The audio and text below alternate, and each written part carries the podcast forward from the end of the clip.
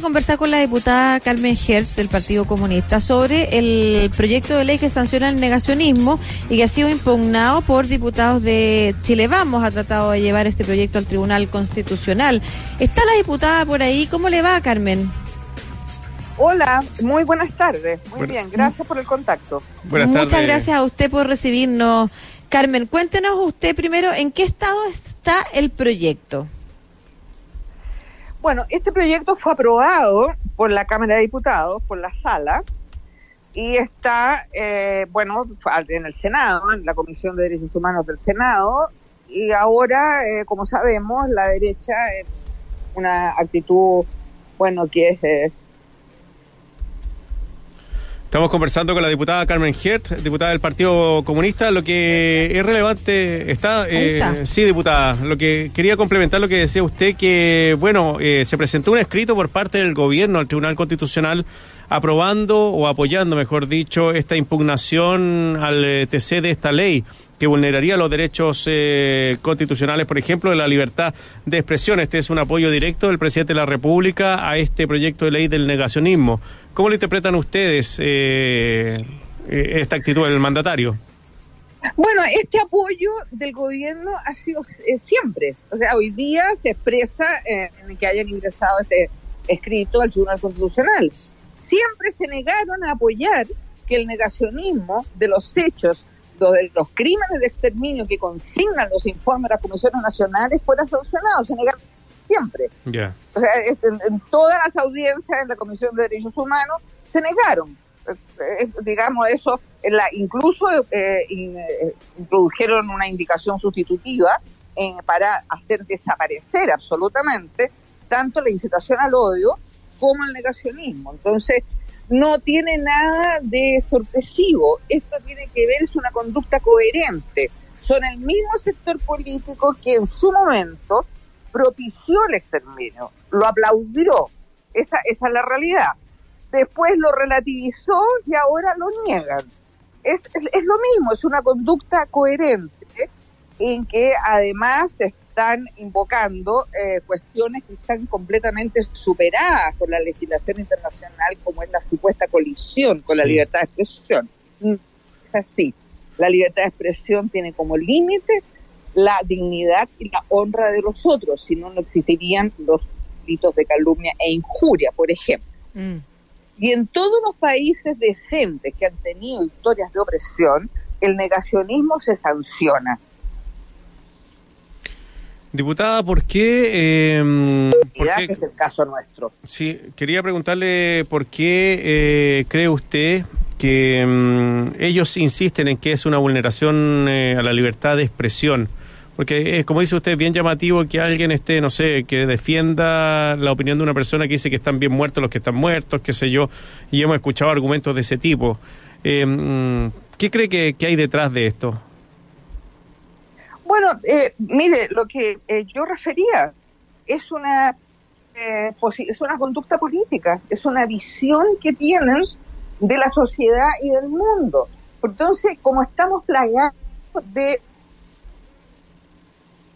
Tenemos problemas con la señal de la... Incluso respecto Sí, ¿Aló? ¿Me escuchas? Sí, diputada. Lo que pasa es que tenemos algunas como interrupciones de audio de su de su teléfono, pero pero se le ha escuchado la, la, mayoría del tiempo, pero a ratito se se ausenta. Si se nos si nos vuelve a pasar, le vamos a pedir que, que, cortemos y la y retomamos la llamada una vez más. Por favor, continúe usted comentándonos sobre esta visión política que tienen respecto eh, de los Es una visión, como digo, no solo política, sino que además es una visión que tiene que ver con la ética y tiene que ver con la memoria colectiva.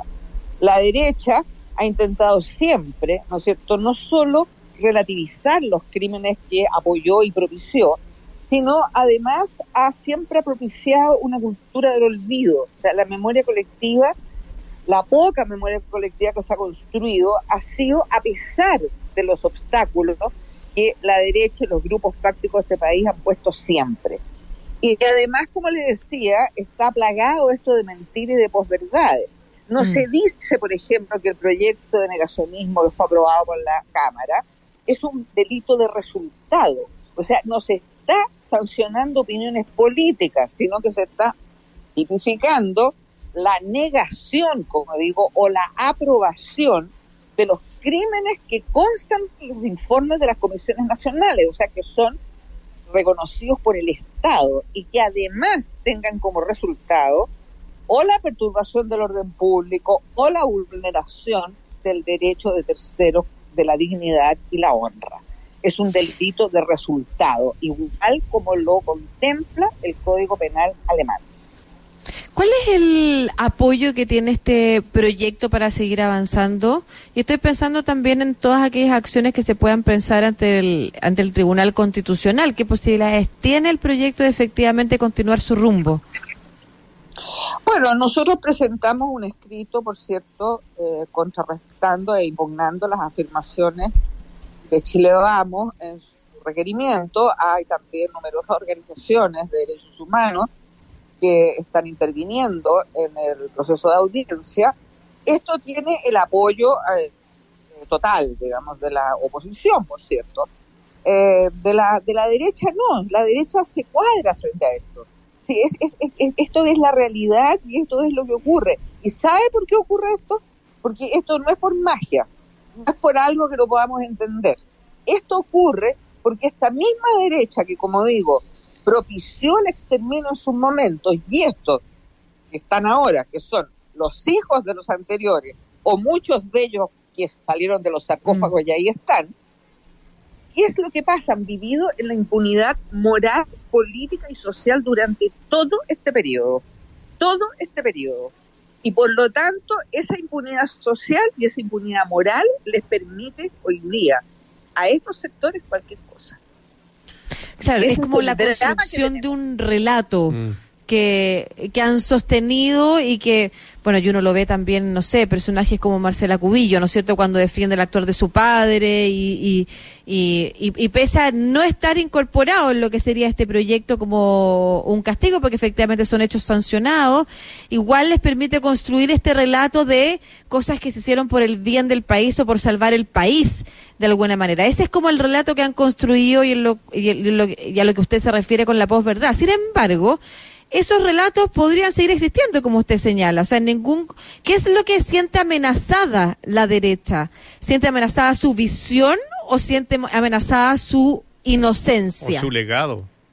O su legado. No, siente, yo creo que siente amenazada eh, su política, su poder.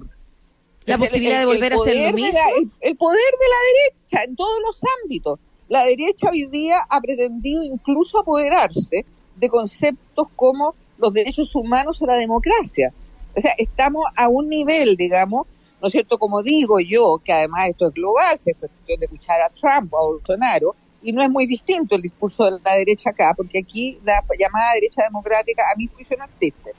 Entonces, eh, cualquier eh, eh, o relato o la más mínima construcción de memoria colectiva afecta el poder de la derecha, que es una minoría, por lo demás, que es una minoría, pero que pretende, ¿no es cierto?, instalar un discurso y instalar un sistema que lo han instalado por lo demás durante todos estos años, eh, que es solamente de una élite, de un grupo, de un grupo.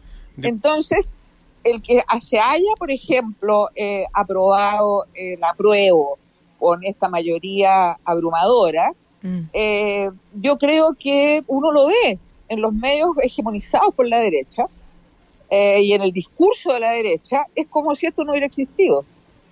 Entonces, ese es el punto que tenemos. Eh, diputada, para, para ir concluyendo, ¿cuáles son los pasos siguientes? ¿Tienen que alegar en el Tribunal Constitucional? ¿Cómo, cómo, cómo, viene? bueno, sí, es necesario alegar. Nosotros presentamos el escrito. Eh, eh, y veremos, el Tribunal Constitucional eh, sabemos, digamos, mm.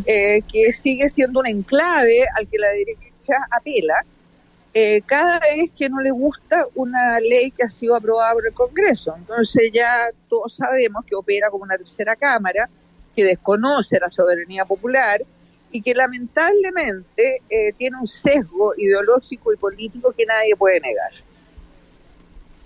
Mm. ¿Y, y, y, eso qué significa? ¿Usted cree que este proyecto podría no avanzar o tiene posibilidades aún de eh, seguir? Mire, si fuera estrictamente jurídico, si fuera algo estrictamente de verdad un control constitucional, este proyecto debería, por cierto, seguir avanzando y ser absolutamente desechado el requerimiento de Chile Vamos. Pero como sabemos el Tribunal, insisto, constitucional no funciona con los criterios de objetividad y de independencia que debería funcionar para ser una institución respetable, yo, mis esperanzas son leves respecto a este punto. Diputada, eh, para, para cerrar, ¿por qué es importante eh, tener una, una ley como esta? Es importante por lo que yo dije antes. Yo le decía que todos los países que son países democráticos realmente y decentes, que han vivido historias de opresión, sancionan el negacionismo. ¿Y por qué es importante? Porque no solo afecta el negar los crímenes de lesa humanidad, no solo afecta a los familiares o no solo afecta a las víctimas de la tortura o de la prisión política, afecta a la sociedad en su conjunto. Es un agravio a la memoria colectiva del pueblo. Y la memoria colectiva es una de las salvaguardas fundamentales para países que han vivido crímenes internacionales tan brutales como los que vivimos nosotros, es una salvaguarda para que nunca más no sea solo una frase retórica, sino mm. sea una realidad. Claro. Mm. Eso lo hemos vivido desde el 18 de octubre, diputada Hertz, eh, bueno, con el actuar de Carabineros, que hemos visto que no, no ha cambiado nada la institución desde la represión que cometían en la dictadura militar a lo que tenemos ahora. Entonces, claramente, este proyecto que sanciona el negacionismo va en el camino correcto, según mi opinión, de, mm, de no más respaldar más este tipo de actitudes. Y hemos visto también que el gobierno también ha respaldado al general Mario Rosas, que ya lleva, ¿cuántos? ¿Cuatro, cuatro ministros en el interior? Claro, sí, cuatro ministros. claro. Eh, diputada, que le vaya muy bien, pues un abrazo. Muchas gracias. Muchas gracias a ustedes por el contacto. Adiós. Hasta luego. Adiós.